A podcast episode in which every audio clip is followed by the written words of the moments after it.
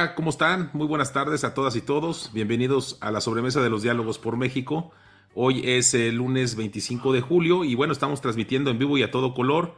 Eh, Jaime Gutiérrez se incorporará en un minuto, está un poquito retrasado en su, en su llegada a la cámara, pero la verdad es que antes que nada, pues este, saludarlos y, bueno, pues hay temas muy interesantes, creo que estamos viendo temas, temas fuertes eh, eh, este inicio de semana, en esta mañanera sobre todo y lo que pasó el fin de semana. Y bueno, quisiera empezar con los datos del COVID. Creo que es algo muy alarmante. Eh, estoy seguro que todas y todos tenemos por lo menos a alguna gente conocida cercana ya que tiene el tema del COVID. Llama la atención que nuevamente López Gatel dice que esta ya viene en disminución y la verdad es que esta ola viene sobre todo creciendo y se ha puesto muy grave. Eh, un saludo muy fuerte a nuestro amigo, colega este, eh, Joaquín López Dóriga, que también ya se incorporó hoy de nuevo a su, a su trabajo eh, en Telered. Él había estado con COVID y bueno, se le nota luego, luego, ¿no? Pero bueno, para que sepamos más o menos cómo está el tema, eh, tenemos un número de reportados de COVID de 327 mil este, ya muertos en México, es un número impresionante, y cerca realmente de 34 mil casos todos los días de gente contagiada. Afortunadamente el caso del COVID eh, con el tema de las vacunas y esta, esta cepa que está muy fuerte, obviamente tiene un contagio, eh, eh, un contagio mucho más, mucho más fuerte, pero prácticamente no es letal. los hospitales afortunadamente están, pues están en una situación normal de, de pacientes y creo que esto es es una buena noticia en ese sentido, pero obviamente pues hay que protegernos, hay que cuidarnos, regresar a las mismas medidas de antes. Ya vemos nuevamente en los restaurantes, en los centros de espectáculo, que el tema de la mascarilla se vuelve otra vez muy importante, el tema de lavarnos las manos, el tema del gel, pues creo que es una cosa muy importante. Pero bueno, pues ese sería nuestro primer tema del día de hoy, el tema del COVID, hay que tener mucho cuidado, hay que estar prevenidos y obviamente sobre todo sana distancia, es muy importante. Eh, los jóvenes creo que eso ya pues obviamente vivimos tiempos muy difíciles y los jóvenes pues ya quieren estar más cercanos y celebrar fiestas y todo y creo que ahí son las fuentes de contagio más importantes. Por lo pronto pues yo creo que es un llamado para que podamos estar mucho más, mucho más este, en sana distancia y, regresar a, cuidarnos, ¿no? Hay que, cuidarnos este, con estas medidas que ya, ya las sabemos todos y creo que ya son, ya más bien ya llegaron aquí a, a México y en el mundo para, para quedarse. También tenemos ahora algunas, algunas eh, temas de, pandemias que podían, podían llegar a, nuestro país, eh, hay que cuidarnos nada más. Bueno, y el segundo tema que les queremos platicar, en este caso yo y ahorita Jaime si se incorpora, es el tema de, del tren Maya, ¿no? Creo que el tema del tramo 5 del tren Maya ha sido muy polémico. Eh, creo que el presidente de la República, habiendo hecho este tema de seguridad nacional, pues en un principio pensó que podía haber este, pues quitado todos los temas legales que tenía, que tenía este tramo y que sobre todo pues que decían que podía continuar la obra. Sin embargo, nuevamente hoy un juez dice que las, la, instrucción, el amparo está concedido y obviamente no se puede hacer ninguna obra de ninguna manera. Y llama mucho la atención, y yo creo que hay que revisarlo, es un tema para análisis, el tema de que llame a una obra como la que tenemos de seguridad nacional. Este, yo creo que ese tema es un tema muy peligroso para la democracia, un tema muy peligroso para las obras y sobre todo, eh, bueno, pues le damos la bienvenida. Jaime, Jaime, ¿cómo estás? ¿Ya te incorporaste? Oh, Carlos, yo creo que por la huelga de Telmex o no sé qué pasó, no podía conectarme, perdón, una disculpa. no, no, qué bueno, mi Jaime. Que no pasa. Saludos aquí, estamos acá en la Colonia Roma. Ah, qué bueno, qué bueno, Jaime. Se, se ve muy bien tu, tu parte, la, parte que tienes de, ambiente atrás. Qué bueno. Oye, Jaime, estábamos platicando. Sí, no, no hubo manera de conectarme, no hubo, no hubo salón, no hubo manera, no servía el internet. No, muy bien, qué bueno, qué bueno, Jaime. Oye, estábamos entrando ya, platicamos el tema de, obviamente, del COVID, que ya los números son drásticos nuevamente, y entramos al tema de la línea, del, bueno, del tramo 5 de la línea de la línea de Maya, del tren Maya, y obviamente pues estamos analizando que ha sido pues un tema muy difícil. El presidente realmente se le nota molesto ya en, la mañana, en las mañaneras, sobre todo el día de hoy. Y nuevamente el juez, el juez que, llama, que concede la suspensión, pues vuelve a ratificarla, ¿no? O sea, dice, eh, eh, está totalmente suspendida. ¿Qué opinas, Jaime, de ese tema y del tema que, lo hayan querido hacer seguridad nacional? Oye, Carlos, por primero, eh, iba a empezar por ahí por el tema de la seguridad nacional. No es posible que un tema de un tren Maya sea seguridad nacional y más por este tramo de, pues que es el que va eh, de Cancún hacia Playa del Carmen, no puede ser que lo tomes como un tema de seguridad nacional, no hay manera. Así es. Hoy creo yo que este juez que dice no se puede construir, hay un tema ahí que hay que revisar. Oye, perdón, para eso es la ley, Carlos. O sea, la ley está para proteger a los ciudadanos. O sea, tú no puedes violentar la ley. Entonces, este, perdón, el presidente puede decir, perdón, misa, pero a final de cuentas para eso es la ley, Carlos. Entonces, yo sí estoy a favor de que las cosas se revisen a detalle y que si hay algo que cuidar, hay algo que generar, que se genere de una vez y no posterior y que digan, ¿sabes qué se hizo? Y pues no se debió haber hecho. estoy de acuerdo, Carlos, con esto. No, no, también, fíjate que yo, yo creo que es muy peligroso el tema de, de seguridad nacional para un tren, para un tramo de un tren este, y sobre todo para temas de obras, ¿no? De obras públicas, yo creo que seguridad nacional es bajarlo a un nivel de que cualquier cosa ahora puede ser seguridad nacional y violentar, como tú bien dices, la ley, violentar a los, a los derechos de los ciudadanos. Y yo creo que en este caso, pues eh, el juez, muy valiente juez, este, que, que dictaminó esta suspensión, pues se ha mantenido y se ha mantenido fuerte. Y yo creo que el TREM sí va a tener complicaciones. No está tan fácil y es un llamado también a los funcionarios que están a cargo de esto de Fonatur y de, otros, de otras dependencias, que no es tan fácil ahorita firmarle, porque si esto eh, de alguna manera se, o se mantiene firme, estarían haciendo un desacato, que el desacato es cárcel. Hay ¿eh? responsabilidad, hay responsabilidad, claro. Y además, Carlos, para haberlo hecho Seguridad Nacional, debieron de haber hecho los papeleos antes, no posteriori. Entonces, este, el hacerlo ya posteriori implica un acto legal. Entonces, este, obviamente, pues el juez tiene todo el derecho de hacerlo y de, cuestionarlo. Por otro lado, Carlos, acuérdate que el proyecto original, el que planteó el presidente, pasaba por Mérida, pasaba por Campeche, y ya no pasa, y no pasa porque no pudieron tener los derechos de vía, y para poder entregar un tren que ya no va a pasar por las ciudades principales, pues ya no va a ser el mismo tren de antes. Entonces, Exacto. perdón, pero es un rotundo fracaso, Carlos. No puede ser que un tren que estaba planteado de una manera, hoy en día cambie totalmente la visión y, y que se haga de esta manera. Estoy de acuerdo contigo. No, también, y, sabes que Jaime, también en, temas de ingeniería que tú le conoces también bien, todo este tema del trazo, por e, este trazo que no se hizo, este, eh, no se hicieron estudios previos, pues obviamente están en lugares con unos, eh, unas tierras este, calizas, muy peligrosas porque hay muchas cavernas este, subterráneas. Y es posible que en una de esas el, tren se pueda ir para abajo, ¿eh? O sea, eso está muy grave. Yo creo que el hacer un tren así, nada más al, gusto, al antojo y obviamente sin planeación, es una obra que va, va a tener muchos problemas, va a tener muchas consecuencias y obviamente pues ya lo vimos en la línea 12 del metro, por querer hacer las cosas rápida, sin planeación, malas y luego este pues de alguna manera con cosas ahí escondidas, fue un desastre, ya lo vimos el desplome y obviamente yo creo que el tren en este tramo sí tendría unas complicaciones fuertes. Esperemos que se mantenga el juez y esperemos que realmente la Suprema Corte de Justicia pues realmente respete, respete los lineamientos legales. Si no, esto va a ser un desastre yo creo que ya estamos jugando en, en, otras aguas. Y me llama la atención, Jaime, y ahí viene otro análisis, y para ti, y obviamente para nuestros, nuestros amigos del público, el ataque tan fuerte ahora ya de Estados Unidos, de que supuestamente Estados Unidos está pagando a los ambientalistas. Oye, ya ese es un ataque directo al gobierno de Estados Unidos. No sé qué opines. Yo nunca lo había visto desde que tengo conciencia de que un gobierno mexicano ya haya, ya haya marcado un ataque al gobierno de Estados Unidos. Fíjate que me llama mucho la atención, Carlos, porque eh, desde que empezó este gobierno siempre ha buscado una excusa. Eh, cuando no fue el presidente Calderón, eran los conservadores, los neoliberales, o sea, siempre ha habido un enemigo y siempre ha habido alguien por el que no puedes tú hacer las cosas. Pues hoy creo que ya encontró el enemigo perfecto. Tan es así que hoy, bueno, ya anunció que hasta el día 16 de septiembre, Día de la Independencia, que por cierto el año pasado invitó al de Cuba, o sea, usa como quiere el escenario, pero la vez pasada invitó al de Cuba y hoy va a decir el planteamiento con Estados Unidos. Lo grave de esto, Carlos, es que está removiendo sentimientos nacionales muy fuertes y yo creo que está utilizándolos y está utilizando el pretexto importante para decir el imperialismo este, no deja que yo pueda construir mi tren y que salgamos adelante. Entonces, este es un gobierno, lo dijo, perdón, eh, Ricardo Anaya la semana pasada, es un, gobierno, un gobierno esquizofrénico, no esquizofrénico, esquizofrénico. Es que Calderón, es que los conservadores, es que los neoliberales, es que siempre hay un pretexto, siempre hay alguien, siempre hay alguien, siempre hay alguien. No, totalmente, Jaime, totalmente. No, llama la atención, ya son dos temas importantes que, este, que responsabiliza al gobierno norteamericano. El primero es el tema del reclamo, del reclamo de las energías limpias que hace Estados Unidos, se une Canadá, sobre todo por el no cumplimiento del Tratado de Libre Comercio.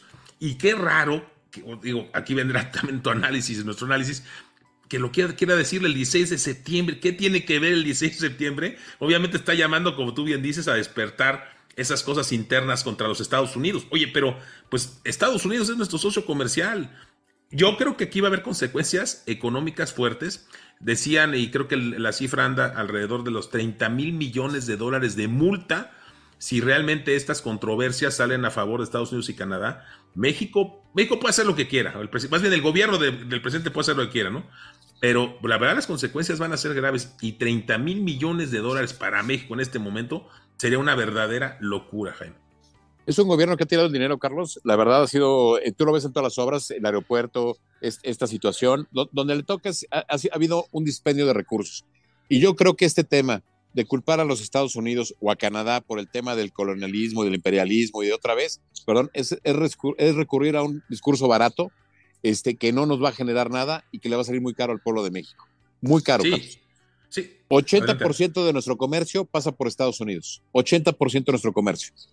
Así es, Jaime. Fíjate que, mira, en este tema, que sería el primero, el tema de las energías renovables, obviamente el, incumplimiento del, Tratado de Libre Comercio es evidente. Este, he, estado revisando algunas, algunas eh, eh, posturas que, que, han sacado previo a esto hace un par de años de, que se daba esta ratificación del tratado y obviamente esa parte, esa parte decía SEADE que el tema de las energías no iban a ser ni movidas ni nada por el presidente electo. No sé si ya viste por ahí está ese video de, de, hace dos años. Llama mucho la atención. Y lo que llama también mucho la atención, Jaime, primero, pues lo del 16 de septiembre. O sea, ¿qué tiene que ver el 16 de septiembre? O sea, ¿qué va a, va, a lanzar un vamos todos contra los Estados Unidos? O, ¿O cuál sería la jugada? Ese primer tema, ¿no? Simplemente yo lo que te diría, y usando el discurso que ha, seguido durante estos casi cuatro años ya, que va para cuatro años, es simplemente el tema de la victimización. Yo no puedo hacer, ¿por qué? Porque siempre hay alguien que me impide hacerlo. Que la verdad sí me hace un discurso muy pobre, muy patético, porque a final de cuentas dejas que todo mundo dependas tú de otras decisiones y no de la tuya propia. La verdad. Así es. Así es, no, bueno, eso, eso es impresionante y la verdad, este, bueno, ya veremos qué va a pasar, pero creo que ahí, este, pues México se enfrenta a un tema muy fácil para Estados Unidos. Estados Unidos puede decir, y ya se empieza a oír en los corredores de Washington, que Estados Unidos puede decir, señores, vamos a grabar todas las, todo, todos los fondos que están mandando a México los migrantes y les vamos a cobrar un 10%, un 20%, un 30% de, de impuestos, ¿y por qué no? Claro que lo puedo hacer y no voy a incumplir con el Tratado de Libre Comercio ni con nada. Entonces, yo creo que no se está midiendo y sería un golpe, yo creo que gravísimo para la economía mexicana, más adicional los 30 mil, los 30 millones, 30 mil millones de dólares que habría de multa con estos temas. Ese sería el primero, Jaime. Y el segundo, el tema del tren. Oye, ya acusar a Estados Unidos de estar financiando a pseudoambientalistas, según el presidente y el gobierno de Andrés Manuel López Obrador, de, estar tratando de boicotear, oye, pues ya es, es un llamado, de, es una agresión contra los Estados Unidos, mi punto de vista. Y yo la verdad creo, y ahí me gustaría tu opinión, pues yo que los americanos no son brutos. O sea, yo creo que están viendo lo que está pasando. Yo creo que este, van a llamar a cuentas al embajador, me imagino, van a llamar a cuentas al embajador en Washington de México, en Estados Unidos, para decir, oye, ¿qué está pasando? Esto es un ataque frontal. No es una cosa menor, ¿eh? mi punto de vista. ¿eh? No, y además, Carlos, están los discursos del propio presidente López Obrador hablando a favor del Tratado de Libre Comercio cuando se firmó, mandó a SEADE, tú lo acabas de decir, como negociador. O sea, que no se dio cuenta de lo que firmaron. O sea, perdóname, Carlos, o sea, es increíble, ¿no? Este es patético. Y te digo, en este discurso de la, de la victimización, siempre hay alguien que tiene la culpa. Todos son unos idiotas, menos uno. Exacto, sí, sí, sí. O sea, es el clásico profesor que reprueba a todos, ¿no? Pero, ¿sabes qué? Este, una, cosa, Jaime, me llama la atención o sea, ya agarrarla contra Estados Unidos, yo creo que debe ser ya de tus últimas este, salidas, ¿no? Porque una, a ver, una cosa es agarrar a Estados Unidos cuando tu popularidad realmente está en niveles gigantescos y cuando estás del otro lado y estás ahí con mucha expectativa. Pero cuando ya traes un gobierno que ya está pues más, más, más al final que el principio, los resultados son nulos. Traes un tema de inflación gigantesco, que obviamente la inflación lo hemos platicado, es, un impuesto a, la gente que menos tiene, o sea, la gente que menos tiene, que es el voto de López Obrador, es la gente que más está resintiendo la inflación. Y ya no hablemos de inflaciones que están cerca del 7.9 y del 8, ¿eh?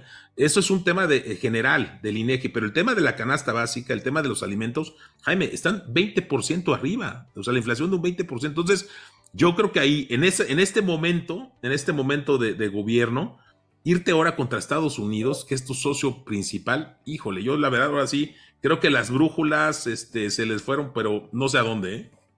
Pero es lo que te decía yo un poco en el tema del discurso, le está hablando a sus 13 millones de votantes.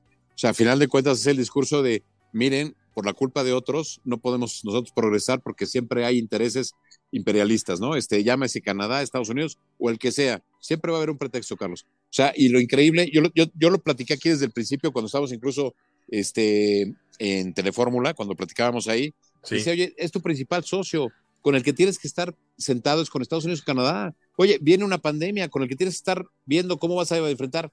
¿Y qué fue lo que hizo? Distanciarse, distanciarse, distanciarse. Hoy las consecuencias van a ser terribles, terribles para México, Carlos, terribles. Así es, no, y ya lo vimos en la visita a Washington, la verdad, aunque se trató de cubrir todo, la verdad fue una, una, una visita desangelada, no hubo un recibimiento del presidente este, Biden al presidente Andrés Manuel López Obrador en la, en la puerta como debe ser, o sea, en la puerta de, de, de la Casa Blanca, lo recibió prácticamente pues, un agente de protocolo, y luego, obviamente, no hubo cena oficial, o sea, siempre había una cena oficial, había un, un, speech ahí en, el, en, el, este, en los jardines de la Casa Blanca. No hubo nada de eso, Jaime. El presidente Biden, más bien casi viendo su reloj, diciendo, oye, pues ya pélale, ya me voy a, ya, me quiero ir porque me voy a, me voy a Israel. Y bueno, luego le da el COVID y, bueno, esa es otra, otra historia, ¿no? Pero yo creo que esa, esa fue, una, fue una visita, lo decíamos, creo que estábamos analizando si había sido fallida o no. Yo creo que no fue buena, no sé si fallida o no, pero no fue buena y luego súmala esto, y luego el, el embajador, o sea, el embajador de Estados Unidos en México, yo creo que también, o sea, ya le están llamando a cuentas en Washington, oye, ¿qué onda? ¿Qué andas haciendo tú ahí fotografiándote con el, embajador de, Cuba? No sé si lo viste también tú. No, no, no, qué barbaridad, qué barbaridad, ¿eh? Pues es, triste, Carlos, la verdad, déjame decirlo, es triste con estas palabras, este, lamentable el tema, porque además eh, López Obrador se va a ir, pero eh, la estela de decepción, desilusión y de problemas que nos va a dejar va a ser enorme. O sea, de verdad es un tema muy delicado, Carlos, muy, muy, muy delicado. Y ojo, ¿eh? Aquí no nos impusieron nada, ¿eh? Aquí fue un tema donde nosotros mismos firmamos, así que no nos podemos decir engañados, ¿eh? Así es.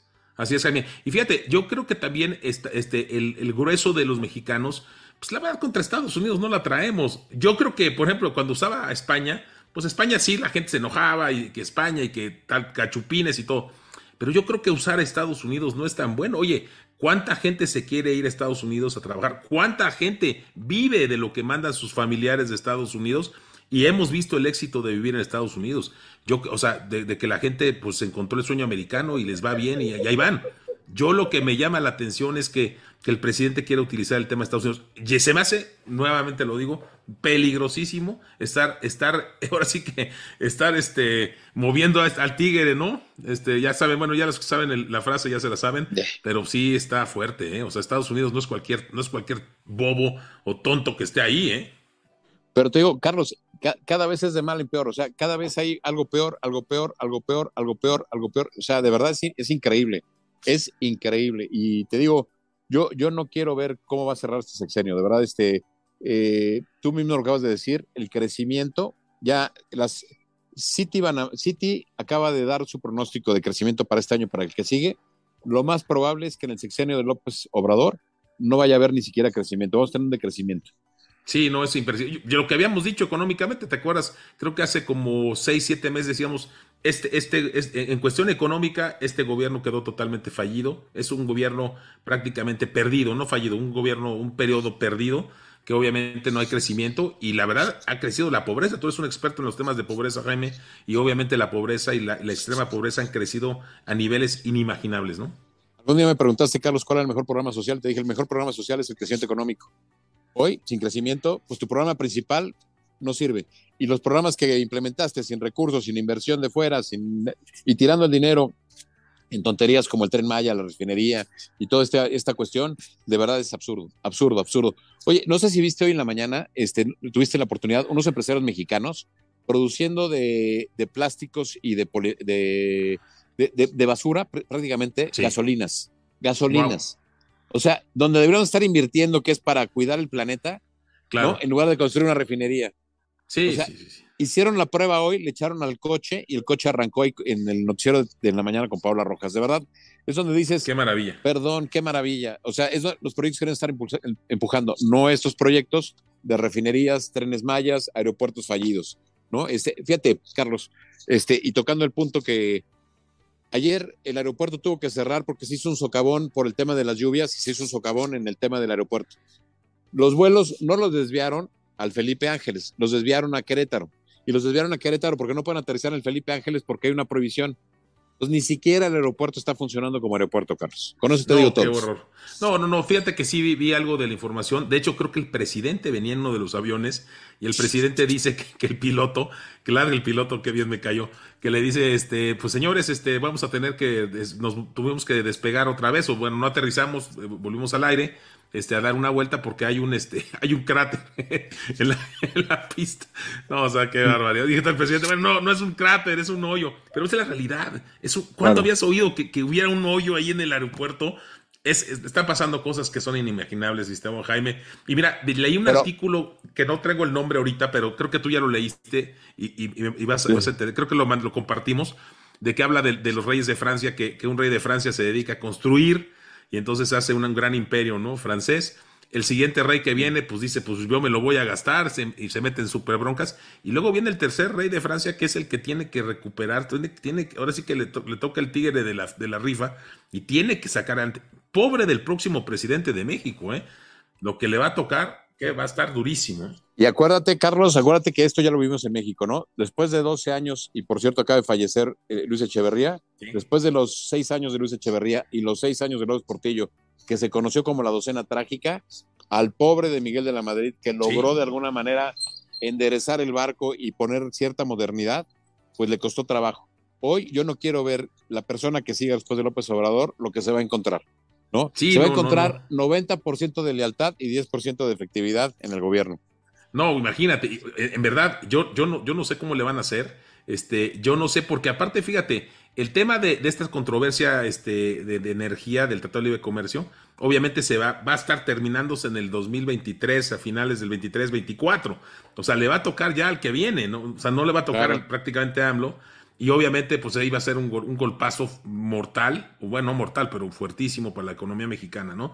Y ya que vamos a tener que resolver. Y obviamente el desmantelamiento de todas las instituciones, pues ha sido también un, error gigantesco que también lo va a padecer el próximo. O sea, yo, yo ya le doy la bendición al próximo presidente de México. O sea, espero que sea alguien que, tenga conocimientos de, de, no sé, de, economía, de ingeniería, de, de algo, o sea, de algo que ayude.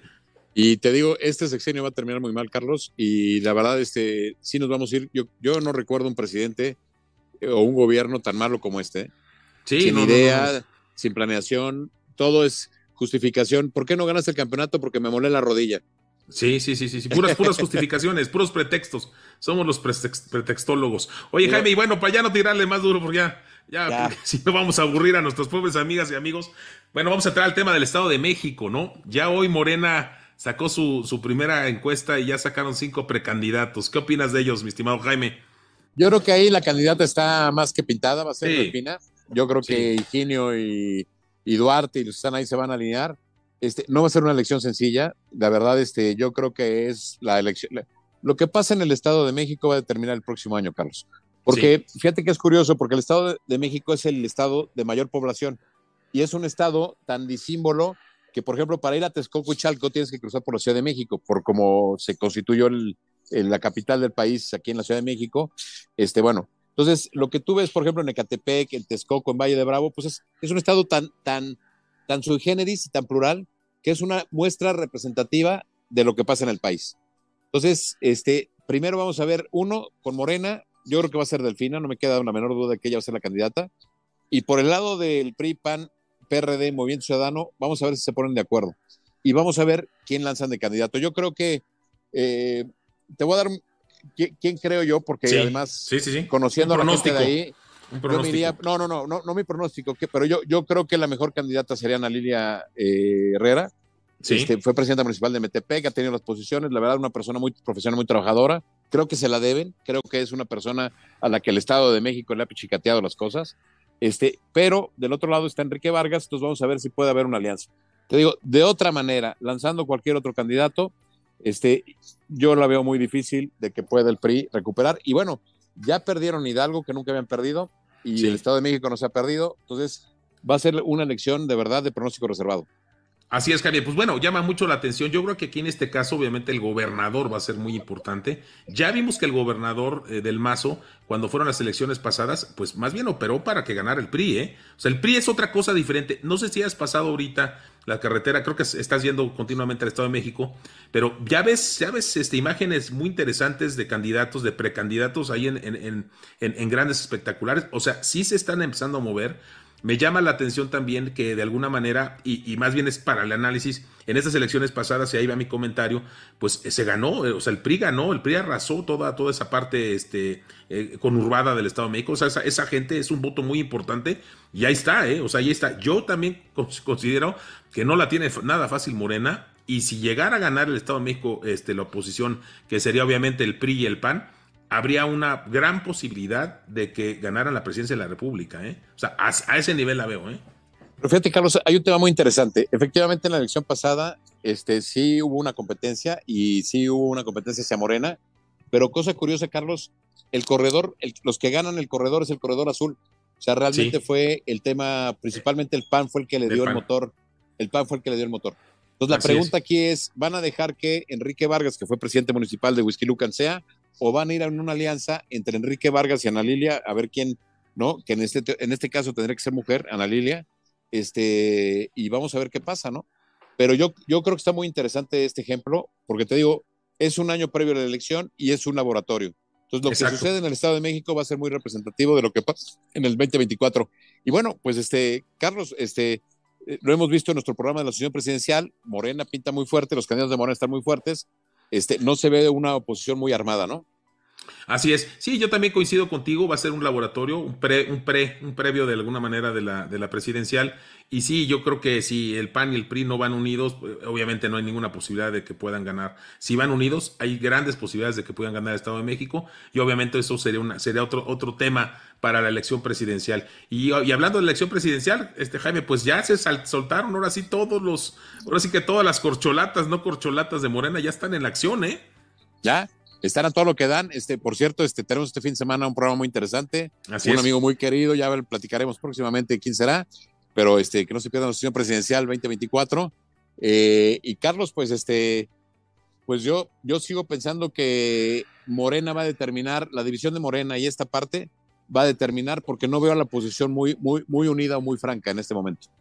Así es, pues mira, yo, yo, yo creo y espero que de alguna manera, este, como lo platicamos en su momento en, el programa de sesión presidencial con Enrique La Madrid, pues ya que se vaya acercando, se van a empezar a ir viendo los posibles precandidatos y obviamente lo que se buscaba era que se hiciera una primaria, ¿no? Que se lanzaran todos a, a, a buscar sus votos, sus apoyos se hiciera una, una, pues no una convención, una tipo convención o una, una, una, elección este, pues realmente transparente, donde se podía ver quién es el candidato que podía llegar a, encabezar todos los esfuerzos. Yo creo que ahí lo veo muy interesante. Y este, y obviamente, como dices, este sábado va a estar muy padre el programa de sesión presidencial. Los invitamos a todas y todos. No se lo pierdan, es un análisis en verdad muy interesante. Prácticamente ya en el inicio de lo que es la contienda presidencial, va a ser un análisis muy bueno. Y obviamente, este pues vamos a ver a muchas gentes que van a ir pasando por aquí, por la Asociación Presidencial 2024, mi estimado Jaime. No, así es, muy interesante, Carlos. La verdad, este, creo que va a ser un año muy, muy importante, muy interesante. Y te digo, regresando al mismo problema que estamos viendo, es, este, ¿qué, o sea, ya la pregunta aquí es, este, ¿qué gobierno va a dejar López Obrador al que venga? Así es. Oye, Jaime, y un último tema, porque ya estamos llegando al final. ¿Viste el tema de la periodista eh, que en la, mañanera le pone una tunda durísima a un periodista y obviamente también al, presidente y al vocero, caray. Oye, qué duro está ese, ese, ese. Yo creo que deberíamos de subirlo, este, para que la gente lo vea. Qué fuerte está ese comentario de esa, de esa, pues es una periodista independiente que le dice al presidente, oiga, presidente, si a mí no me dejan hablar, oiga, es que no me invitan, es que llevo aquí formada, este, no me da la palabra. No, no, no, no, qué, qué barbaridad. Hay, hay una ¿eh? frase a mí que se me hace contundente, Carlos, cuando le dice, presidente, solamente a usted le gusta que le digan lo que quiere escuchar. Sí, sí, sí, sí, sí, sí. Bueno, pues y, creo que es la realidad, ¿no? Desafortunadamente es la realidad, pero qué duro, en serio, y respetos. ¿Cómo hay gente valiente? Eh? Yo digo, ese juez de, de, Mérida que sacó la, el tema de, la nulidad de la obra y esta periodista, hay mexicanos muy valiosos, ¿eh? Sí, pero, sí, pero a ver, Carlos, como tú estás hablando, ya eres proimperialista, ¿eh? tú estás del lado del imperialismo porque no quieres que se den los cambios en México. O sea, no puede ser. no, no puede ser. Aquí en este programa estamos del lado de la legalidad. ¿Estás de acuerdo? Exactamente, totalmente, Jaime, totalmente. O, sea, que, si el tren Maya es un gran proyecto, pues sí, pues si no hay nada que esconder, pues que los jueces, los estudios, los impactos ambientales, todo transparente, ¿no, Carlos? Exacto, exacto, y hay que cuidar. Nosotros lo que queremos es que México progrese, que haya mejores, mejores trabajos para todos, mejores sueldos, economía, crecimiento. Es lo que queremos todos. O sea, no queremos un México de fracaso, queremos un México de éxito, y eso es lo que, pues no estamos viendo los caminos, desafortunadamente, Jaime. Y si un proyecto te va a tardar un año más porque un juez está cuestionando y tú no presentas los argumentos, pues qué bueno que lo haga, ¿no? Para eso es la legalidad, para eso son las instituciones. Así es, Jaime el país de un solo hombre lo único que lleva es a un autoritarismo y a una antidemocracia y a una situación que no quisiéramos vivir en México. Así es, Jaime, así es, Jaime. Y la verdad, pues hay que seguir en el análisis. Este, aquí estamos, aquí nos estamos viendo y obviamente, pues invitar a todas nuestras amigas y amigos a todos nuestros programas. Este, se están poniendo muy buenos. Mañana el mundo en 12 minutos, ¿no, mi estimado Jaime? Mañana a las 9 de la noche tenemos el mundo en 12 minutos. El miércoles tenemos este que desnuda con Laura Michúa, Freda Leal, Adi Rosado. Jueves hoy con Dios con Rafa de la Sierra. Y el próximo sábado tenemos invitado especial, Carlos. Pues ¿por qué no lo decimos de una vez? Porque es sábado. Sí, un, un amigo muy querido. nuestro gran amigo. Guillermo Vázquez Gandal, un gran analista, ¿no? Uno de los mejores eh, analistas hoy en la situación de política, nos acompañará el sábado. Así es, va a estar muy bueno, no se lo pierdan. Este va a ser un análisis, obviamente, al inicio ya de la contienda presidencial, de cómo están los, los momios, cómo están las fuerzas, y creo que va a valer mucho la pena. Ahí les vamos anunciando, pero ya es, es este sábado a las 2 de la tarde. Pues Carlos, este, qué gusto estar hoy. La verdad, este, un, un pequeño ahí lapso porque estaba yo programado para un lugar, no sirvió el internet, tuve que cambiar a mi internet y en un lugar público en la calle, pero bueno, resolvimos a final de cuentas. Qué bueno, qué bueno, Jaime, que pudiste llegar, pudiste comentar y sobre todo pues, tu análisis muy valioso para todas nuestras amigas y amigos y creo que, creo que nos va a dejar pensar, nos va a dejar pensar unos días y obviamente invitarlos para el próximo lunes, 6 de la tarde, en vivo y a todo color, aquí por la red de Telered. Oye, yo voy a mandar un mensaje y no nos pagan por hacerlo, pero a ver si el señor Agril mejora su internet y sus condiciones, porque a ver si, si generan aquí, porque habían dicho que su internet estaba bien y no, no funcionó. No, pues muy mal para Sonora Grill, aunque es rico, pero pues sí, si no hay internet, pues no vale mucho la pena ir. Y no hay pues Terminamos en un Shake Shack, este Carlos. No, pues muy mal, pues no, muy mal, muy mal. La verdad que, Perdón la pues broma, pero vale la pena hacer el comercial para que pues felicidades a Shea Shack. Felicidades a Shea Shack. Aparte son buenos amigos los de Shea Shack. Qué bueno. Sale Jaime, pues qué gusto. Saludos a todas nuestras amigas y amigos. Nos estamos viendo el día de mañana, eh, obviamente con Stephanie Enaro, El Mundo en 12 Minutos y, este, y todos los programas. Un abrazo, Carlos, y gracias a toda la gente que nos vio. Gracias, gracias a todas y todos. Muy buenas tardes y buenas noches.